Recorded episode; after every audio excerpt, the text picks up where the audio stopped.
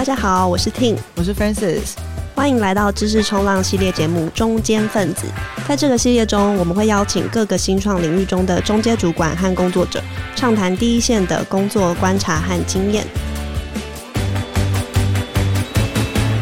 那我们今天很开心邀请到 Clement 来到我们的节目现场，欢迎 Clement，欢迎，耶！嗨，大家好，初次上这个节目，然后感谢 Francis 跟 Tim 的邀请。好，我们今天真的很开心，而且是极度的荣幸，因为 Clement 呢，现在其实已经常住在越南，然后这一次真的是趁着他婚礼回到台湾，繁忙的行程之中，很难得抓到他的时间来跟我们的听众分享他的经验，然后我们也要在此恭喜 Clement 大婚，让我们沾沾他的喜气。真的，我今天是来沾喜气的。谢谢大家，谢谢大家。其实这次真的有一点点匆促啦，就是说有把事情排的比较赶一点，然后。因为因为加上现在回来还要，应该是我们的时间是刚好还要隔离嘛，那当然现在是十月十三号就不用了，所以就花比较多时间在陪家人啦。对，因为想说也快。我我我是半年，然后我太太是一年没有见到家人，所以就花比较多时间陪家人这样子。对，okay, 哇，然后今天再抽一点点时间来陪知识冲浪的听众，啊，没有，但我觉得很开心，因为呃之前就蛮喜欢录 podcast 这样子的事情的，所以我觉得今天有机会来到这边，我觉得对我来讲应该也是一个新的体验，也不算新啦，就是说再次体验，然后也很喜欢跟大家这样子做一些交流。嗯，好，刚我们一戴上耳机就发现 Clement 的声音实在太适合录 podcast，对，感觉像深夜 DJ，对，所以大家各位听众可以好好享受 Clement 的声音疗愈时间。好，那因为我们的主题其实，嗯、因为大家都蛮关心，就是在新创里面，其实你有蛮多机会都要一直跨界学习。那其实刚好 Clement 在加入新创这个领域也有蛮特别的一个职涯转换的经验，可不可以先自我介绍一下，然后你聊聊这一段跨界的？经验。好，呃，我是 Clement，那目前进入职场大概差不多十几年的时间。那呃，我是从呃台北医学大学的医管系，然后研究所是念这个医学资讯的研究所，然后这样一路在间接进入职场的。那大家就是听到说我是念北医的时候，通常会有点惊讶，就说：“诶，怎么感觉上我好像是资讯相关的背景，但怎么会是好像是三类组？”但其实我这边可以多聊一些，就是我过去的背景是我对生物很有兴趣，然后那阵子刚好就是台湾生科人才可能比较爆发时间，然后我那时候就订《科学人》杂志，然后我非常喜欢就是他们的这个，我记得是总编辑吧，还是发行的那个那个教授啊、应该是李老师，然后所以我那时候非常喜欢就是生物，所以我就是想立志我要念这个清大生科。但当然，后来就是大家都知道嘛，就考试难免会有一点失手，所以后来就还是靠生物分数，然后就进了北医。那但是它就比较偏向有点类似像管理学院的课程，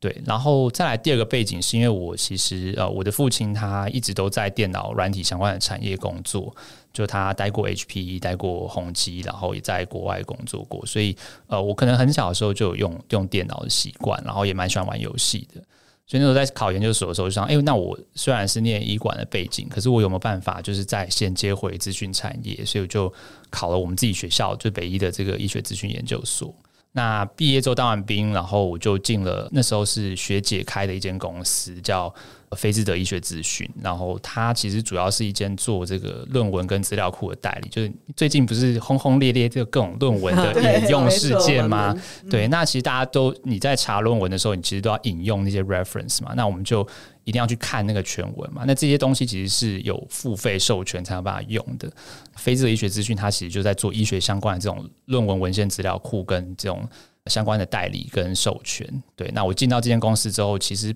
主要不是做这件事，但我是做呃软体专案，所以我就从这样子的过程中学了很多，就是软体专案管理啊，然后怎么跟政府部门接触啦，然后也有一些谈业务的一些的经验。在那边待了大概三年半，接近四年的时间之后，我就想说，我想要试试看不同的一些职涯的发展，所以我就到处在面试，因缘际会就看到九一 APP，然后我就就投了。那那时候还有一个小小的。插曲是，呃，因为九一 APP 这间公司，它的那个位置是在这个八德，就松山车站那边。我刚好有一个高中同学，他是 Fandora 的创办人，他叫 XP，然后他的公司刚好在我们就是九一 APP 的楼下，因为他其实有被就是那个我们九一 APP 的创办人 Steven 就是有投资嘛，所以就都聚集在同一栋。然后我那时候去面试的时候，我就还特别跟他打个招呼说：“哎、我要去面试喽。”然后不知道九一 APP 是怎么样这样子，然后就觉得蛮有趣的，因为那个时候其实对电商跟新创算是蛮就是没有什么经验，然后只是 as a 消费者有有买过东西，然后就去面试。那后来就呃，我觉得也算是遇到贵人，就是说呃，顺利进了九一，然后进入电商产业，那算是有一个蛮不一样的一些转换，就是我更容易的去看到，就是说更贴近民生消费的东西。那这个是我觉得比较有趣的一些经验分享，因为我那时候原本来做的东西是比较不也不能说高大上，但是就是跟民生消费比较远一点点。那我那时候想要找的就是一个更贴近我们一般人生活，就比如我跟我爸爸妈妈讲这是什么的时候，大家都可能多少听过我们的客户的一间公司，所以这也是一个呃我进到九一的一个契机吧。嗯，哎、欸，可是这两个领域真的差很多哎、欸，跨超大的，所以那个时候其实。就是想要跨领域的时候，其实没有特别限定说你要锁定哪种产业。嗯，其实没有。我那时候就有一点是把我有兴趣的公司都列出来，然后我就都投。对，所以也没有特别一定要是什么样子的产业。所以我那时候也有投一些网通的公司，然后也有投呃云端服务的一些公司。对，但后来当然是有诸多的考量，我最后选择进入就业 APP。嗯，那这中间的技能其实是有一些，一定它应该是可以 leverage 到你前一份的经验，对不对？嗯、对啊，因为我刚才在想说，你当时是怎么样去说服那个面试者说，哎，我可以跨入这个产业？对，嗯，所以其实我刚刚讲到碰到贵人，我觉得其实比较像是我把我的经历摊开来，然后结果可能刚好很符合。九一的当时的需要吧，对，那因为我那时候的背景，就我刚刚前面有稍微带到，就是说我做了很多软体专案，然后我有一些跟客户沟通，然后跟就是公司的不同的部门去沟通一些经验，所以我那时候面试的这个职务，它其实是在做 product marketing 的。那 product marketing 在有一些公司的这个职能定义里面，它就是包装产品，然后去负责做产品上市的一些相关的事情。那当然，这个是我们的工作之一。另外，还有一个工作是我们总经理也非常希望这个 product marketing team 能够去被赋予或去建立的，就是说内部的各个不同的部门的跨部门沟通，然后还有资讯的流通，然后你还要除了去包装产品之外，你也要去吸收市场的资讯。那我觉得，可能我当初在前一份工作里面的经历。让当时面试我是那个九叶 B 的产品长 Happy 嘛，对，所以他可能看到说，诶、我有一些比较不一样的一些多元的，算是技能树吧，对，所以他就觉得可能可以试试看，对，因为通常找这种职务的人，可能很多是从行销来的，或者说产品经理转职的，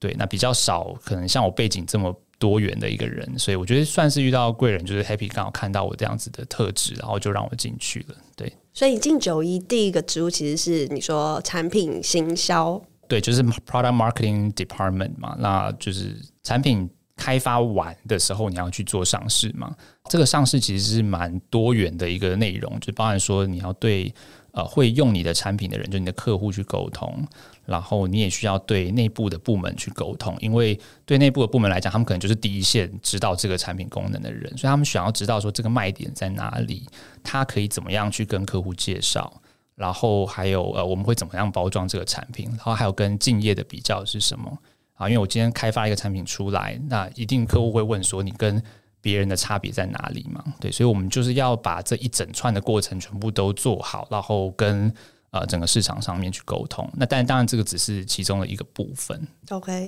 那我们看到你的经历，发现你在九一 APP 里面有蛮大一段时间，其实都是在做 partnership 这一块的经验，可不可以跟我们分享一下？因为我觉得可能一般人对于这个 partnership 到底在做什么是比较没有概念的，这蛮有趣的。嗯，好，我比较简单的来比喻的话，可能大家对 BD 这个角色会比较熟悉一点点，就是 BD 就懂，对 business development。部门嘛，那就是把呃，它等于算是说，也是串联公司之间的资源，然后去创造多赢的一个成果。因为 BD 其实跟 Sales 又有点不太一样，Sales 有点像是哦，我今天就有个产品，那你就给我去卖这个产品。但 BD 比较有点像，我们要达到某个目标，或者是要促成某种类型的双赢，然后我可能可以怎么样利用各种的部门，然后角色跟资源去做到这件事情。那其实 Partnership。比较贴近像 BD 一点点，就是说，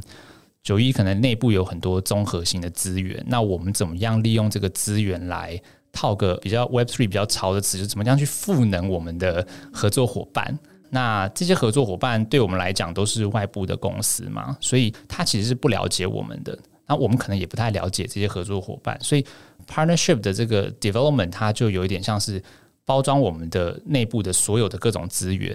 我去 enable 我的 partners 能够去创造呃双赢，当然加了客户的角色进来就是多赢，就三赢啦，然后去创造更大的效益。所以 partnership 比较类似是像这样子的一个东西。那至于你可以去谈 partner 的时候，你的内容会是什么？这个就比较因为不同的公司或产业而不太一样。那在九一的话，比较像是说，我们有一些产品其实是有可以跟别人去做整合或串接的。那我们那时候就是尽量把这些东西去标准化，然后建立 SOP，好，然后想办法去赋能我们的合作伙伴。可以举个例吗？就比如说，你怎么样判断说哪些人可能是你的 partner，哪些人可能是你的竞争对手？因为现在其实你知道，产业里面很多竞合、竞合的关系。对，诶，你刚刚提到这个，我觉得很有趣，就是现在的 SaaS 的产业，它会从很多的面向去切角进到不同的这个市场，然后你也就像你刚刚提的，的确也会有很多竞合，就诶，我这边做一做，好像慢慢的跟。另外一端的这个产品可能又有一点点打到，或者是有一些竞争关系，所以这个我觉得蛮有趣的。好，那我先回头来讲一下我们大概是怎么做的。那当时一开始这个契机是二零一八年的时候，就是如果你对电商稍微有一点点概念的话，你就知道说，其实电商的一个很大的关键是流量嘛。那对于我们像这样子的这种系统商来讲，就是说你会希望。呃，我们尽可能的来帮助我们的客户去创造更多的流量，所以一定要跟很多的行销工具去做一些整合。那当然比较早期就是说，诶，我今天有一个新的行销工具来，那我们是不是就要去谈怎么去串接？好，但那那时候我们就发现到说，诶，其实这些串接的过程中，有一些东西是很底层，然后可能大同小异的。那我们有没有可能把这些东西抽出来，我们自己去做一个呃中间层？来让未来要进行更多这种类型的整合的时候，我们自己的效率可以更高，然后它达到的这个整体的综效可以更好。好，所以我们在一八年的时候也是因缘机会去做了一些内部的产品，然后我们就发现到说，诶，其实我可以做一个某一种中间层出来，然后这个中间层我只要去谈很多不同的人跟我们这个中间层来整合，当然可能对 partner 来讲会多花一点点时间，可它就是很标准化的。那对我们来讲，就是我们以后再也不用去每一家每一家的去做客制化串接了。好，所以其实起心动念是一方面是我们想要做更大的优化，二方面是我们也想要把我们的资源用在刀口上，然后尽可能的去效率化跟放大这个合作。所以一八年的时候，我们就因为做这中间层，我就跟非常多的行销工具，比如说像 Chatbot 啊，然后做 MarTech 啦，然后还有 AdTech 的公司去做整合。对，那。比较就是所谓的从零到一，就是把一坨混乱的各种资源，然后整合成一个任何一个人来进到这个职务，他要去负责 partnership 的这个 development 的时候，他都可以照着我们这个 SOP 去把这整个流程去做完的一个整包的东西吧。对，所以我比较像是像这样子做，在做前期的一些角色。是。那你刚刚说的这个中间层是有包含可能投入一些 IT 跟技术的资源在里面去打造这个东西吗？对，没错，它其实就是像一个 API，所以我们那时候就做了一一个 API 出来，来让大家来去做一些串接。那当然这个是最早的部分，那后来我们就发现到说，诶，原来我这个 SOP 做完之后，其实我只要再加入更多的一些功能进来，我就可以谈更多元的合作伙伴。所以我们也在。内部去做沟通，因为其实这个比较有趣一点点哦，就是通常蛮多产品公司对于跟外部去做整合串接。有时候会有一点点抗拒，嗯，对，因为我刚刚就是想问这一题，就是你怎么样去说服你们内部的 IT，就是先投入这个资源去做，因为有时候你没有先做，你其实很难再往下去谈嘛。可是这个内部就会有很多可能 debate，比如说，哎，我要，因为可能对 IT 来说，我可能也可以把资源放在其他地方，那为什么要投入在这个 project？就是很想知道你是怎么去沟通这件事。嗯，没错，我我采取的做法可能就提供大家参考，因为我觉得每一间公司绝对是不太一样，然后。然后人也不一样哦。那那时候我们的做法是，我尽可能的跟一些我们公司比较有兴趣去做 side project，或他愿意多做一些事情的人合作。那我们就利用一些额外挤出来的资源，去把这个 API 算是做出来。那当然，它其实是依附着一些别的专案的一些需求做出来的。那我在跟这些人合作的过程中，我才发现到说，诶。原来这个东西是轮子不用重新再打造，我可以以后每次都拿这个轮子出来用。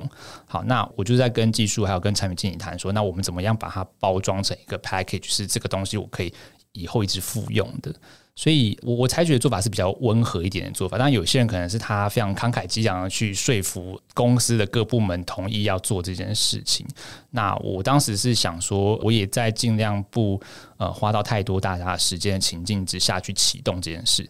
它它有一些代价嘛，就是你的时程可能会比较久一点点，然后有时候资源竞争的时候，你难免就是别人东西可能比较优先，这个东西比较落后，然后投入的后后续的维运可能也没有那么豪华，就是你可能也是尽可能的去拜托一些人去帮忙，但我觉得这些事情都是过程，就是我那时候一直在内部去跟各个部门谈说，诶。我们要的那个 picture 是什么样子？那我们现在在哪一个阶段？如果我做呃一二三四，那可能在未来若干年后，我可以达到那个阶段。那我觉得沟通其实是很重要，所以这也回扣到我之前在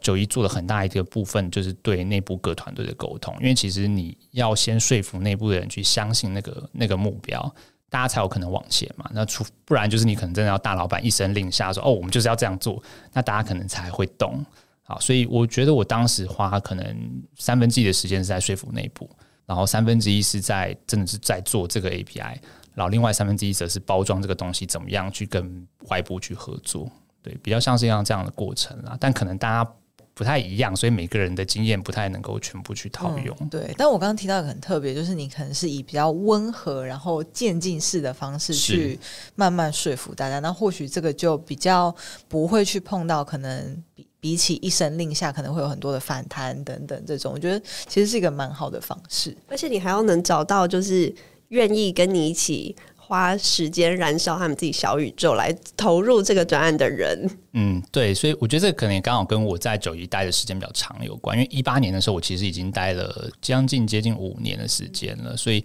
比较了解上上下下的一些资源的分配啦，然后呃，key man 大概是谁嘛，然后还有。啊、呃，所谓的这种 superstar 是谁？就有一些人他比较会想要表现，他比较愿意多做一些事情的，那你就可能就要抓这些资源，然后去推动一些事情，找出组织的 superstar。对，没错，下标了。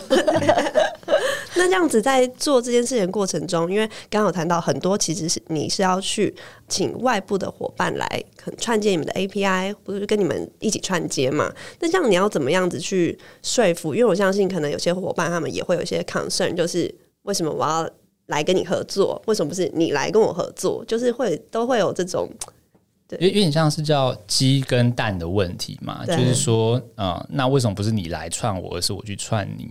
但坦白讲，这个东西有时候有一点点现实啊，就是说，一定到最后就会是比拼谁的资源比较多，谁的客户比较多嘛。那我觉得，当然九一有一点点优势，就是说，我们其实在那个时间点的时候，已经有一定的客户量体。然后我们跟客户的关系呃其实也走得蛮深的，所以当然这个东西就会变成我们去谈 partnership 的时候一个很好用的呃，我不敢说是武器，但是就是一个很好的一个谈判的条件嘛。因为其实，在谈的过程中都是一些谈判的过程。好，那这个这当然就是一个，然后第二个就是一样，就是你有办法去勾勒一个愿景嘛。那我们那时候也是把我们画出来的一个想象去跟合作伙伴谈，所以就是说，哎。当然你会花一点点时间，比如你可能要插件，要花就是可能两三个月的时间来跟我们做这样这样的整合。可是其实你后面去获得到的一些成果，譬如说我可能会介绍客户给你，然后透过这跟这些客户的合作，你可能可以创造更多的产品的想象。所以这些东西其实是互相，那当然你要付出这个代价，你才能够获得后面的这些东西。那当然就是跟说服内部一样，我们就一样去说服外部的这些合作伙伴来跟我们去做合作。好，当然如果你是一个比较规模比较小或比较前期的公司的话，我觉得你可能就要再多做一些别的东西来获得更多的一点点筹码吧。嗯，OK。所以，那你觉得在打造生态系的这个过程中，你觉得你自己觉得最挑战的地方可能会有哪些？像刚刚讲到一开始，其实是你要去内部做内部沟通，这是一开始可能会遇到挑战。那还有其他？你现在觉得想起来还是很想落泪的 辛酸史吗？其实我我蛮乐观的，所以我一直不觉得有什么太心酸的过程。我反而觉得都是一些蛮有趣的经历啦。对，就是说。你当然偶尔会碰到一些阻碍嘛，但你在解决这个阻碍的过程中，你一定会学习到更多。那如果我觉得硬要讲的话，就是我我可能一直在看欧美的一些发展，所以我就会想象说，诶，我要做一个 App Store，或我要做一个 App Marketplace，不就是水到渠成，就大家都这样做嘛？那为什么我们在推行这件事情的时候，不管内跟外，都还是会碰到一些些困难？那这是我比较早期我自己过不过去的一个坎。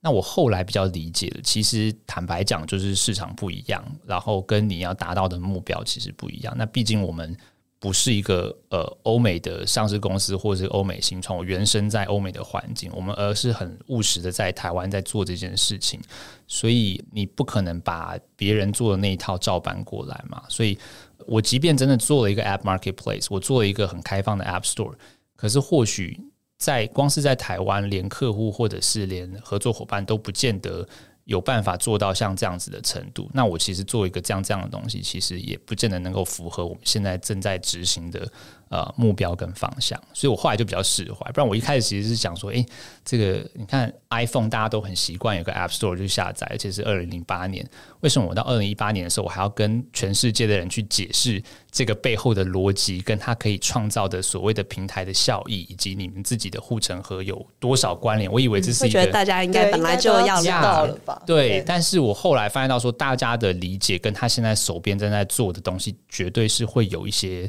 就是落差的，但这个落差不是他刻意去造成，而是本来我们的工作习惯或我们本来现在面对的挑战就是不一样，所以你不能就是一概而论说，就是就一定是我们要去套用。对，那我们后来其实我们也不再去沟通说，我所谓是一个生态系，那比较像是我们在联军打仗，就是说，诶，我联手这些跟我们一起去创造一些新的一些发展。然后也愿意跟我们一起相信某些目标这些合作伙伴一起往同一个方向前进。那 ecosystem 这个词比较有趣，就是它会有一些不一样的一些变化嘛。等于说我们截取了一些里面其中的概念，然后去创造所谓的这个九 APP 的这个联军的这个概念。那我觉得其实也蛮好的，因为它就是比较适合像台湾这样子的市场的一种沟通方式。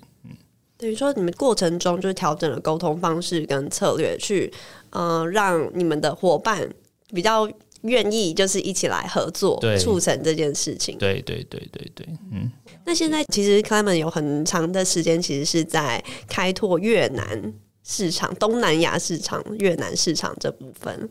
对，就刚好我们前面好像只有带到，我好像还没有介绍到，所以从今年开始，就是我之后会花比较多的时间在呃越南啊、算是做呃一些深耕跟一些市场的一些开发。那当然背后有一些原因，我这边就不多谈。那只是说对公司来讲的话，我觉得。其实现在大家都在寻找下一个这个市场的这个机会嘛。那我觉得东南亚的这个市场蛮有趣的，就是大家对它多多多少会有一些想象。第一个是它比可能非洲或南美洲稍微更走得快一点点，然后它的人口基数是非常大的，所以就是比较多的一些新创公司会想说，我在这边用这样子的故事去谈，我是不是能够变成 Next 呃 Grab 或者是 GoTo 这种等级的这种 Super App。啊，那所以它也带动了一些新的想象。那我觉得对电商公司来讲，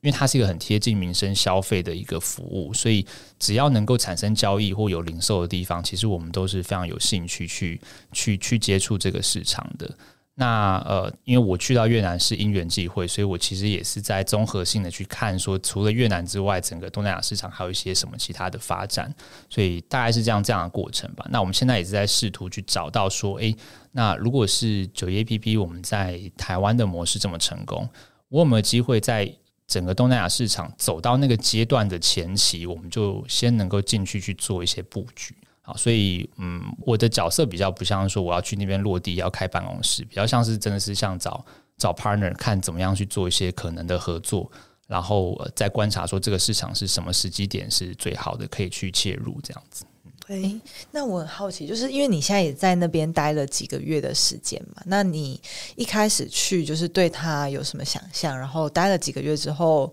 他跟你的想象一样吗？还是说，诶，你其实有发现他们可能在比如说 retail 消费上面有跟你原本想的很不一样的地方？嗯，这题我觉得非常的有趣哦。嗯，我我坦白讲，我在去到越南之前，我对东南亚的认识其实是不够全面的。那当然，我只是作为游客，我有去过几个国家，像我在二零一九年的时候有去过越南一次，然后那只是玩一些景点，然后。我也去过几次新加坡，我去过泰国，但 That's it，我我完全还没有去过像柬埔寨、寮国，然后印尼等等这些国家。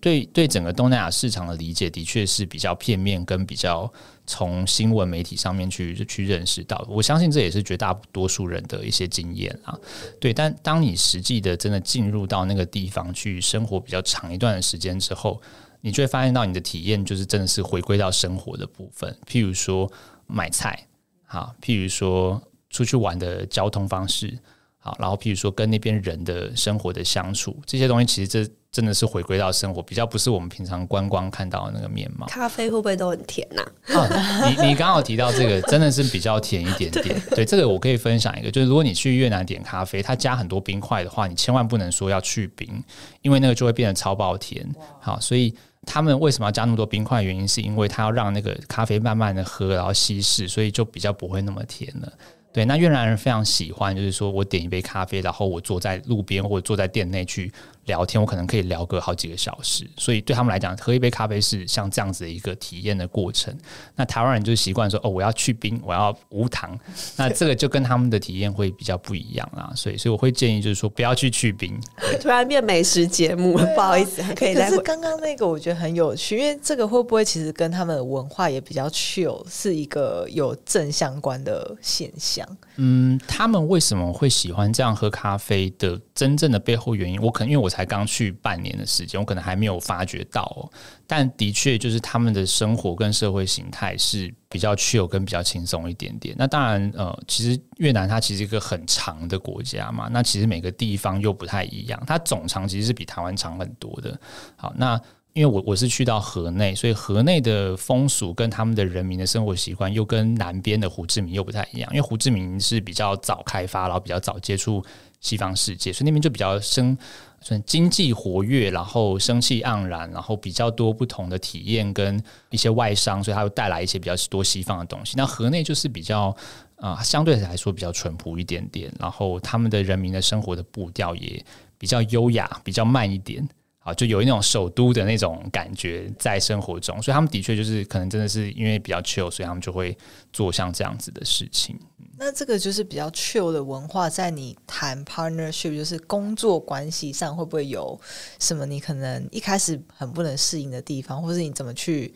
克服这个差异，或是干脆融入他们算了？其其实我觉得初期真的是需要多观察，然后去融入诶，因为。呃，其实最怕的就是把你自己的刻板印象带进去嘛。对，那因为越南是一个很大的市场，它有将近一亿人，那九九千多万人。其实很多人不知道越南有九千多万人，所以我我跟一些朋友介绍，他说哈，什么越南竟然有接近一亿人，他会吓到。但他其实是一个呃人口基数很大，然后年轻人很多，然后非常的有生气的这种，就生气蓬勃的生气的这个这个国家。那当然，chill 的部分是一块，但我觉得其实每个人的面向都不太一样。他另外一个面向就是，他们很乐于去寻找机会去做一些事情。好，那当然这个是我体感啊，就是我我没有任何的数据佐证。呃，越南人他们很喜欢做生意，好，这个生意的范围跟类型是可以很多元的，不见得是局限在某一种。对，像一般人，你说一般工职场工作者的那个生意。嗯，比较不会用职场工作，我比较像是他们一般的越南人，他们就会在找一些生意的机会。譬如说，我有空，我可能就去开开 Grab，或我去做一些跑腿送货。然后女生可能就卖东西做网拍，然后或者是做指甲，他们很多这种美容业的东西嘛。反正就是对我的体感来讲，会觉得越南人很乐于，也很积极在找呃赚外快或做生意的方式。好，所以这个也回扣到一点，就是大家看到这个台面上的数字，越南的经济成长可能已经其实很很快了嘛，然后呃，它的 GDP 很高，但是很多人忽略的是，它其实有非常多的地下经济，就是这种没有被列入数据去去计算的一些生意跟消费行为正在发生，那那些东西其实也是非常大的。对，那至少我在越南，我看到是人手一只 iPhone，而且是很新的 iPhone，哦，但他们的人均 G GDP 其实并没有那么高啊，所以他们表现出来这个消费样态，其实也是在反映说，他们有非常多的不一样类型的经济活动是或许还没有被官方记录下来，然后正在发生的，所以这个也是我自己观察下，我觉得蛮有趣的一个经验。这样意思是说，越南人他们斜杠的比例很高吗？我我觉得是哦，我觉得只是说我们一般斜杠好像是。比较白领的台湾人在谈所谓的斜杠嘛，我要有一个被动收入。那他们感觉是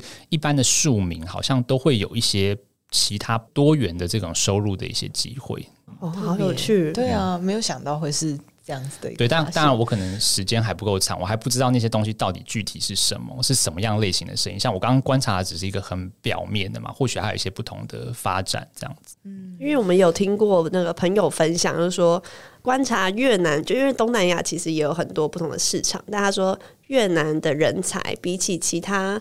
嗯，就其他的东南亚的市场，嗯，越南人才反而是更积极。就是更认真，是。那我不知道，就是 Clement 有跟其他市场的呃的 partner 或是人才接触过，就是不知道有没有体感比较？嗯、对，我我我我一样体感比较，因为我真的是没有事前去调查一些数字啦。那的确可以感觉到，就是说越南人他们。或许是他们的基础教育，或者是某一种其他的原因，我还不知道。那的确，他们的人才的平均水准，我觉得是还不错的。但当然，因为越南人口很多。所以这这种东西也可能只是某一个面向，比如说有很多人说越南人的这个 IT 工程师或他们的软体工程师或者他们的其他各种类型的工程人才其实是非常好的。那这个我自己跟一些越南人接触，我我感受到也是这样，就是他们的人才其实还蛮不错的。那但是当然其他的领域是怎么样，我可能现在还没有真正接触到。对，那可是，一样回扣到前面，就是说我我会感觉到他们是。会蛮把握住可以赚钱的机会的，所以呃，他们某种程度上其实是蛮积极、蛮乐意去做一些事情。好，但当然你要说跟台湾人的工作方式是什么，我觉得中间可能或许还有一些些落差。这个我觉得有一些小趣事，或许我们等一下稍稍可以再多聊一些些这样子。我想听这个小趣事，哦，真的吗？想听吗？好，我分享一个好的，就是说他们很乐意去做事。但他们的，我觉得可能是对东西的细节还没有到那么的高标准。好，我举个例，譬如说，日本人来看台湾人做事，可能假设日本人是九十五分到一百分，那台湾人可能是现在啦，现在台湾可能是八十分到九十五分的阶段。那越南人做事可能就是再稍微低一点点。我不是说他们做的不好，而是他们对于细节的关注还没有到像台湾人跟日本人这么细。好，但我觉得。不完全是他们的原因，而是因为我们的对生活的要求跟发展已经到了某另外一个阶段了，所以这个是必然会发生。就当你对生活的要求会越来越多的时候，你的整体的素质或者是你的需求一定会慢慢提高。那我觉得越南其实他们有越来越好，可如果纵观整体的平均水准的话，我会觉得稍微还是有一点点落差。譬如说，可能路就比较铺得不平。然后，如果你去装潢，或者是你去搬家，你要有做一些东西，你就会发现里面一些小细节，对台湾来说还是有蛮多地方你是可以去再仔细的去雕的。对，但当然我猜测啊，因为我在我现在在越南，我没有同事嘛，所以我没有办法跟越南同事去做比较。但我猜测，可能在职场上面。多多少少一定也会有类似的东西，就是台湾人的职场可能我要求是在呃这个程度，可是越南人可能会觉得说，诶，我先做到这边就好，因为你可能没有付我更多的薪水去做到下一个阶段，所以这个我觉得是一个过程。那当他的薪资越来越往上涨的时候，我相信一定大家会越来越好。感觉这有时候也不是说他不认真，他就是一个文化应该是做得到的。他但他只是觉得对他来讲，他现在先做到这边。然后他可能多一些资源或时间，他可以去做别的事。就譬如他可能去剪裁，他可能去赚更多的钱，他不见得要在你这边花这么多时间。好像也不做，对，地址的问题。对，所以我后来就发现到说，如果你要去做一些事情，你希望他做得很完美，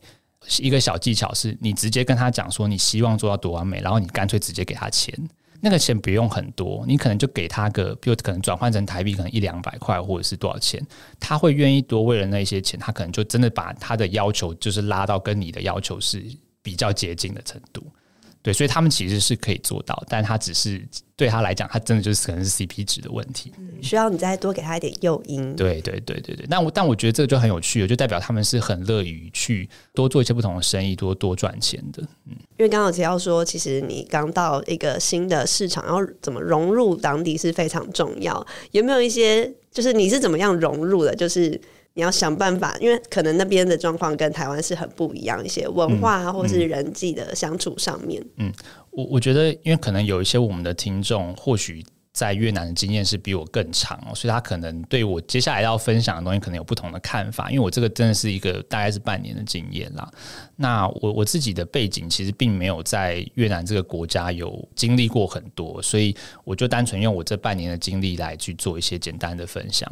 第一个就是说，其实越南人是蛮热情，至少我接触到越南人蛮热，他有有一点点像台湾人，就是你在路上跟他们打招呼或问路，他们都。不太会说太冷漠，像日本人可能就真的是自己做好自己的事情回家这样，但他们真的是蛮热情的，所以这一点我是觉得就是有一些加分。因为你如果学几句越南文，然后你跟他们打招呼，他们其实会像台湾人听到外国人会说中文一样的那种感觉。对，所以我觉得这个是一个小撇步啊，就是说你刚开始融入这个国家的时候，我觉得其实学越南文一定是有一些好处。那当然我现在还在学，还还没有像我太太学的那么快，因为我太太比较有语言天分，我现在大概是就是。发音学完，然后会一些简单的生活用语这样子。那所以，如果你先用越南文跟他们沟通，我觉得是就就是蛮快的。然后第二点就是，他们其实对外文的接受度也蛮高的，这个也是蛮出乎我意料。就是那边很多人他会除了越南文之外的第二种语言。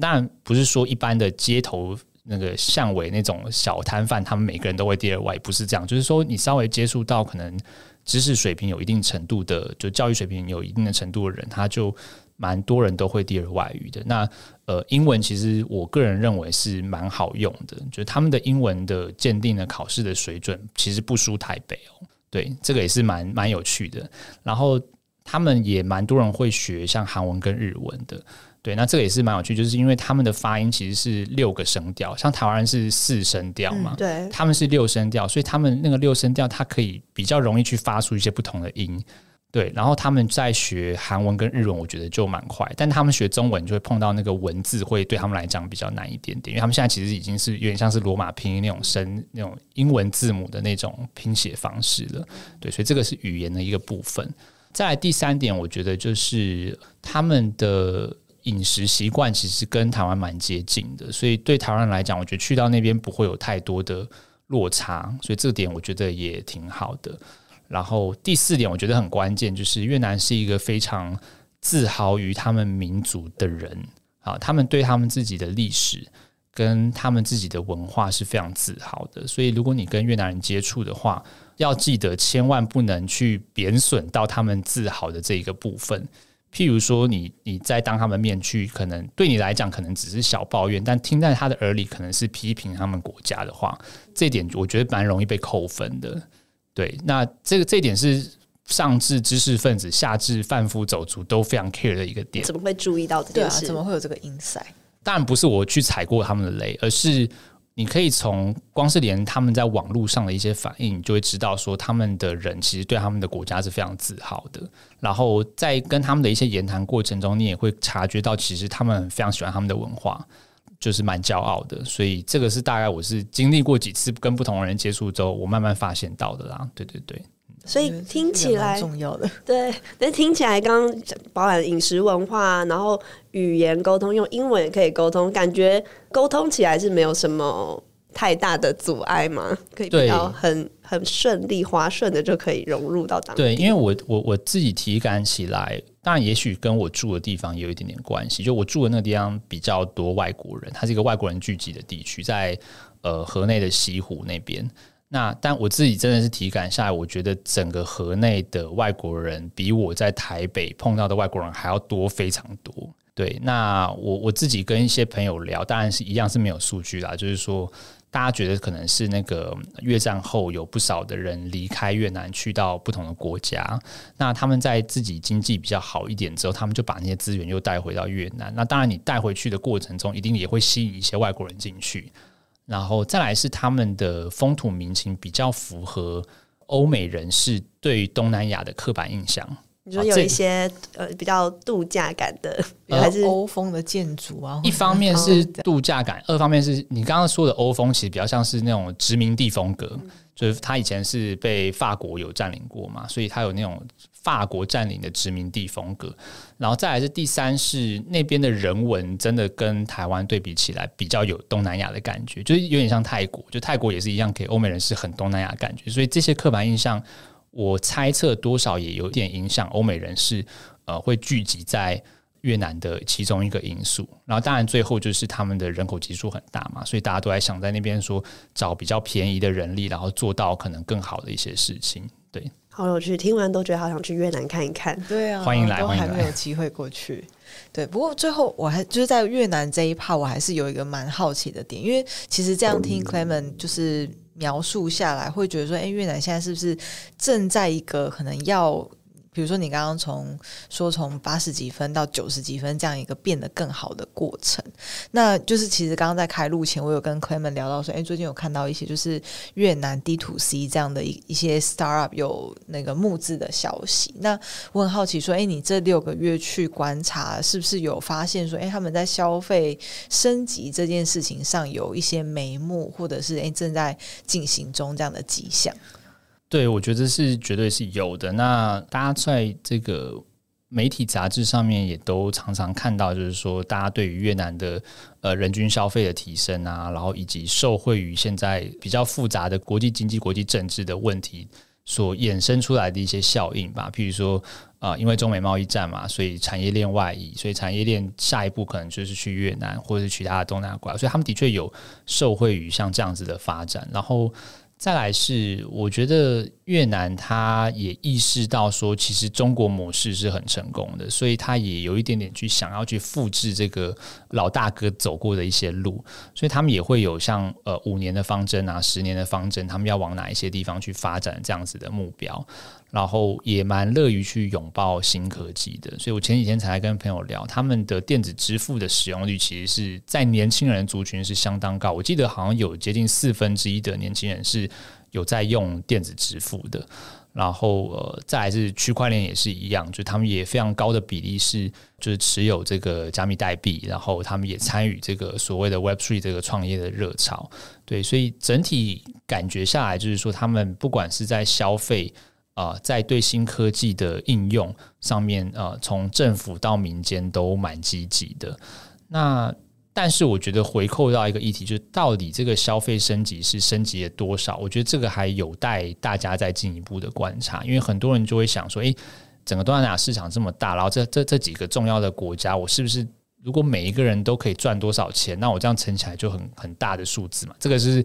美国当年对中国开放的想象嘛，就是说我如果可乐卖进去，每一个人买一瓶，我每一瓶赚一块钱，就是 就是十四亿、十三亿的。那但是实际上，当你走进去的时候，你就发现其实没有那么单纯。第一个就是是不是真的每一个人都买得起一瓶可乐？好，然后第二个就是为什么他一定要买可乐嘛？所以其实你在东南亚就会发现到说，我们在一般可能东北亚或者是欧美国家想象的那种消费的方式。可能不能完全复制到东南亚。好，那我举一个例子，譬如说虾皮，其实它在整个东南亚经营得非常的好嘛。那但是他们其实从最近的一些数字，包含跟 Grab 的数字也是，你就会发现到说那边的人口基数虽然大，可是 ARPU 就是人均的贡献。啊、或者是客单价其实还是比较低一点点，所以就会造成说，虽然我养养了一堆新会员，我一堆旧会员，可是我当我要把客单价拉高的时候，还是相对来讲比较困难一点点。那我自己跟一些越南人聊，就就会发现到说，他们虽然有那个经济能力，可他在选择要消费什么产品上面，其实还是会比较斤斤计较一点点。举例来说，如果是买日常用品。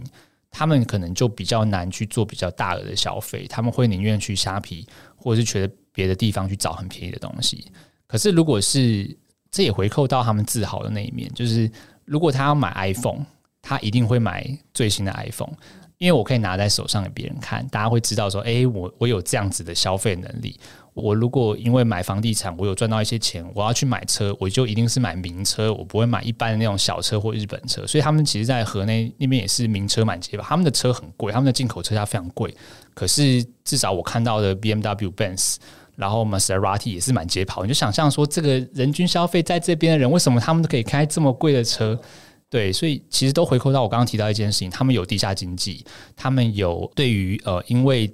可能不管是爱面子或自豪所产生出来的一些比较虚荣的消费，但是第三就带来说，他在因为消费分配上面，他在一些其他比较不重要的东西，他就可能会往非常低价去走。那你就会发现到虾皮其实是很容易去买这种低价商品，他们就很容易削价竞争。那他回扣到就会说，削价竞争到底是不是好的？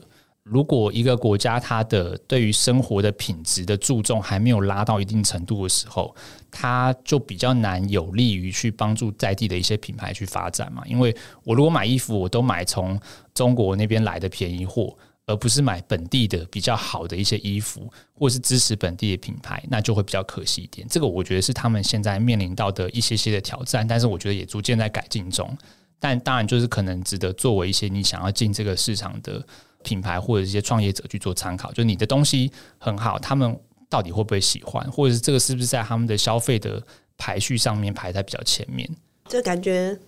消费习惯的这个部分，感觉要可能十年或者二十年的养成计划。对，我觉得可能还要一点时间。嗯、像我，我今天早上才跟我爸妈讲说，我在越南我买不到抽取式卫生，不太好买。哎、欸，真的假的？就是，是平板的吗？还是呃，不是平板，就是一般我们买一包一包那种，就一一直在抽的那种面纸，就我们可能擦东西的用的。他们不太习惯用这种面纸。那当然还是买得到，但他就单包卖。像台湾都是一次买一串，然后里面可能八包十包，但那边很少买得到八包十包这种一整袋，就是你必须要去单包单包买。这也就可能也跟他们的消费的生活的这些东西会有关系。他可能觉得他不需要那么常用到面纸，他在路边吃一吃，可能吃完就是简单的用卷筒卫生纸或那种更小包的那种卫生纸擦一擦就结束了。所以这种很细微的小的地方，你就会发现到说，他其实还有一些路要走。那如果你是卖东西，你是电商的老板，你可能就会要去思考说，你卖这个东西是不是符合他们的需求？比如他们可能女生对于美妆的重视程度，到底有没有值得去？购买你这样子价位的一些商品，还是说他就可能就是在淘宝上买中国或其他地方的一些比较相对低价的一些产品，他就可以应付过去了。对，他反而是在他表面上用的，比如说 iPhone 啊，就是项链啊、饰品这些，他可能会宁愿花比较高的单价去买这样子。所以就是要 identify 他愿意花钱的那个品相很重要。对对对对，但当然我观察到可能是某个面向啊，但另外一个面向就回扣到你刚刚提的 D to C 的部分，我的确也发现到他们有非常多的不错的好的在地品牌。那我这边分享一个是我这次回来有特别买，就是他们有个巧克力叫那个发音应该是马入吧，就 M A R O U，然后台湾其实买得到，你在虾皮上买就是其实不便宜，然后它是在越南是从。Farm to factory 还是 Farm to table 这种概念的这种咖啡，就是在地种的咖啡豆，然后跟可可豆，然后去做出来这个巧克力。那它其实是法国人在那边做的，然后他们那边有非常多就是欧美人士在那边去经营一些在地的这种从 Farm to table 的一些生意，然后自己也都做蛮好的，就是真的是真的是 D to C。对，那我觉得这个这个观点也其实蛮适合一些创业者去去思考看看，就是啊、咖啡啦，然后酒啊。然后农产品，对，因为越南的农产品其实是其实是蛮做的蛮好的，对对。刚立刻把这个牌子记下来，而且我们今天真的就是了解很多我们之前没有想过越南的这一趴，然后真的是很想继续聊下去，嗯、但是就我们要换到下一个话题。但因为刚刚 Clement 有讲到说越南人很斜杠，可是其实他自己超级斜杠，对，就是所以。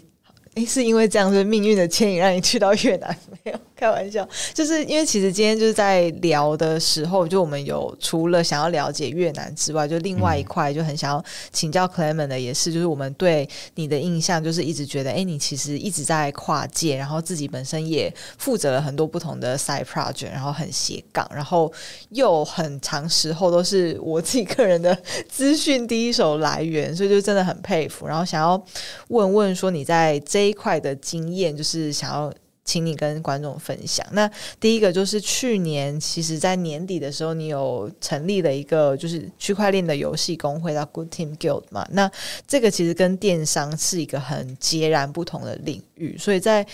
这一块的话，就可能想要请问你说，因为新创工作者其实他也很常都要很快速的去学习一些产业知识。那你当初是怎么样从 Web Two 就是跨足到 Web Three，然后很快的去学习之后，甚至还可以成立一个这样的 Side Project？嗯，如果要说它背后的因素的话，我简单归纳大概是三个。第一个是我觉得是英文就语言能力的部分。那其实你要吸收比较快的、比较第一手的资讯，一定都还是先从英文为大宗嘛。所以你有一定的语语言或者英文能力的基础，我觉得是是是蛮重要。就至少你可以不用看人家转译过的东西，那一定是第二手、第三手了。对，所以我可能是因为从小英文还 OK，然后对于收集这些第一手资讯就比较快一点点。那第二个是，我觉得是。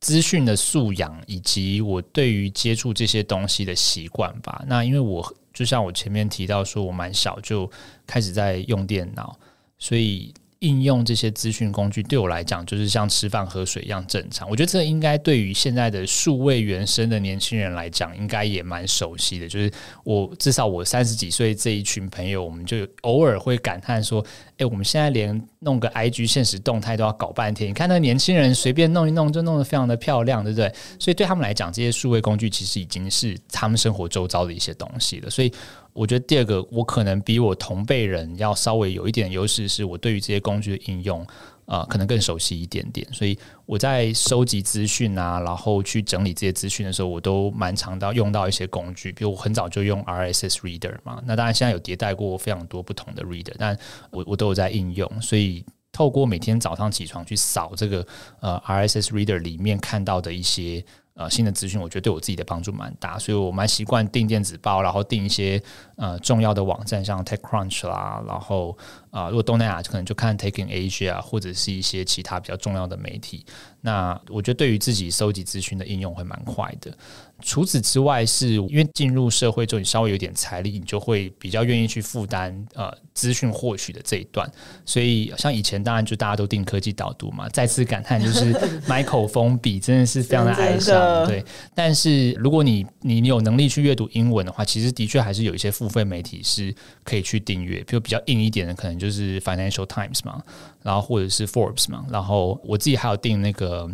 TI 的 Information，那它也是就是。算是综合整理一些戏骨或者是欧美新创比较有一些不同观点的一些资讯，然后它也很多第一手的资讯。那 Taking Asia 其实也可以有订阅版本，大家都可以去试试看。那如果你去就是花一点点资源投入到这些事情上面，你就会发现到经过一段时间之后，它其实会产生一些总效，就是你从那些文章看到的观点会跟你平常看到二手、三手的资讯会不太一样。好，这个可能是第二个大的项目，就是说对于资讯工具，对于花一点点资源跟钱去购买这些资讯，我我觉得可能有关。然后第三点是我我自己对于归纳这些东西都会有一个我自己讲不出来的方法论，就是我我还没有整理过我自己，所以我现在没有办法跟大家分享我是怎么去归纳的。那但是我自己在去看这些事情的时候，我都会尽量去发掘到它的本质。就是我举个例，比如电商的本质就是流量乘以转换率乘以客单价等于业绩嘛。所以你去思考电商的时候，你就是从这四个东西去看。呃，我今天这个电商，不管是你是卖的还是你是做系统的，你有没有办法在每一个环节去延伸出些什么事情？好，那。套到别的领域也是一样，它一定有一些本质是你可以去观察到的。那当你去观察到那个本质的时候，你就更容易去解构说这个产业或这个服务或这个新创或这一个 piece of information 它代表的意义到底是什么。好，那就我觉得可以从这个观点去切入，那它会比较容易对你吸收到以及你自己整理出来资讯有一个比较好的一些理解了。嗯，这蛮有趣的。这个跟那个马斯克他。过去一直讲说他很信奉那个 first principle，就是第一原则。啊、我觉得概念好像蛮类似的。嗯，是没错，对，就一一定每一个人都有自己的方法论再去看这些东西。所以，呃，就是像你刚刚讲这个 first principle，就是抽出一些呃，就是他相信的那些原理，我觉得就很重要。对，对，那就是如果要你推荐，可能两三个你觉得最好的电子报，你会推荐给读者哪些？啊、呃，这个你是做球给我吧？那我我个人的话，我最近最喜欢看的当然是就是 Manny 写的慢报嘛，因为我觉得他的风格跟科技导读不完全一样，但有他自己的风格。然后我觉得对于可能是我们这一代，或者是说你在网络新创产业的年轻人来讲，我觉得是一个蛮全面去吸收一些资讯，然后也有独特观点的的人。那他这个读物，所以我就蛮蛮推荐大家去订阅。那是中文的部分。那如果是英文的话，我觉得类型就蛮多的。我可能 Ben Thompson 他写的东西，我觉得也蛮不错的。然后除了个人的电子报之外，我可能会更喜欢那种比较综合型整理的电子报，因为我因为我想要更大量、更快速去吸收到我自己在归纳，我比较不想要单纯去看就是某一个观点，所以但这当然这是我个人的兴趣啦，所以我可能就会定像我刚刚提到的 information 或 Taking Asia，它这种比较综合型，然后有比较深入的分析的一些文章的电子报，嗯，但我觉得包含我自己，就是现在觉得遇到一个。问题很想要解惑的问题，就是因为我资讯来源真的太多了，然后每天都觉得资讯爆炸。那但是到底要怎么样把这么多的资讯，把它可以内化成自己的想法，或者是观点，或者是 idea？这个我觉得是蛮应该是蛮多人都会遇到的挑战。嗯嗯，对，Clement 的做法是什么？我先讲我听过的做法。我有朋友他是。会把他所有接收到的资讯都在 Notion 里面建立很完整的笔记的，或者他可能会用那个 Log Sequence L O G S E Q 这个笔记软体，他们可能会去记一些比较有连结性质的一些笔记方式。那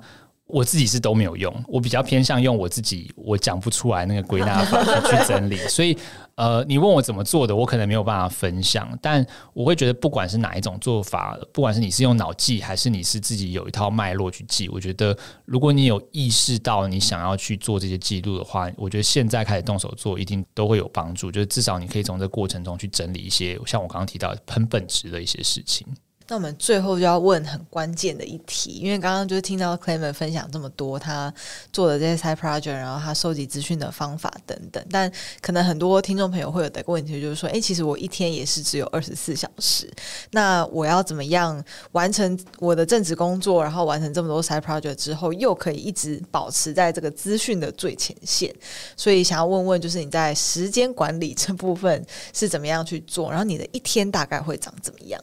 好，呃，我先分享我的一天好了。我起床之后，我我其实不是一个很早起的人，这个这这点其实不是很好。我会我会推荐大家真的要尽量早睡早起。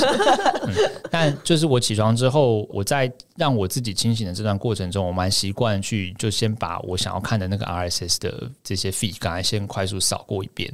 然后扫完之后呢，接下来我可能去泡咖啡嘛，或者是准备要 set up 今天的工作，因为我现在其实，在越南是。大部分时间是 work from home。那我在这段过程中，就等待的过程，我可能就是用手机在很快去 update 一些资讯。那如果我觉得有蛮好的一些东西是值得我接下来去研究的，我可能就放到我自己的笔记工具，或放到就可能开一个 tab，我就先放在那边。对，所以我的 Chrome 开超爆多 tab，我大概都开到好几十个，甚至上百个 tab。电脑会的，对对对，就有时候会突然转不动，然后我就要用那个 Tab Manager，可能再把它全部收起来，这样。但 anyways，反正我就会，我会有一些做法，让我自己大概知道，说我可能今天有十条讯息，今天有两条、三条是我真的想之后再花时间再多研究一下的，我就会先放着。那接下来就开始上班或做一些正事嘛。那等到中午吃饭或者是其他的一些空档，比如会议跟会议的空档或者通勤的空档的时候，我就会去回头去看。我刚才放在那边的东西，呃，我是不是能够赶快再花时间进去整理或进去写？那我就会再把它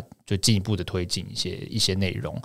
晚上可能是睡前或者是呃吃完饭后，我可能会再花个一小时的时间，稍微去整理一下我今天整天看到的东西。但它不是一个每天的 routine，然后我可能是有点像是每两三天可能会做一次像这样的事情。你说整理是说把它真的写成一段你自己的心得或想法，或者是对。对，所以我有一阵子我的发文的频率蛮高，就我每可能每两三天都会发一篇可能中等长度的一个文章。那我的做法就是会把我前面几天看到的东一些东西赶快整理一下。那这个是比比较比较日常的做法。那如果是很重点的资讯或很新的资讯，那譬如说像 Figma 被 Adobe 并购，然后大家再去思考说 Canva 的这个延伸跟它未来商业模式的这个过程。对，那这一点我跟 Manny 有一点像是我们。在整理资讯跟写作过程中，其实是对自己的一个交付跟对自己的沟通。跟整理自己资讯的一个过程，我可能并不见得真的是写出来，我想要被大家看到、被大家分享。我反而是真的是自己喜欢那个写作的过程，对，所以这个是另外一块就比较及时的一些内容，我会这样子做。那你说真的是时间管理大师吗？我觉得还好，因为如果被我老婆听到，她可能会很生气，说我花那么多时间在做别的事情。但听起来是你要很善用这些零碎的时间。对，没错，嗯。好，那今天真的是吸收了很多，就是 Clement 精华的分享，然后再次谢谢他在这么忙的时间里面抽空来到这边，然后希望下次有机会你回到台湾的时候，我们可以再跟你 update。好啊，我觉得非常喜欢今天这样子轻松聊的一个过程，所以如果我不确定是不是今年底或明年我还有机会再回台湾，然后也很想要跟大家再更多聊一些我可能最近的一些新的观察。嗯，谢谢呃两位今天邀请，谢谢。谢谢。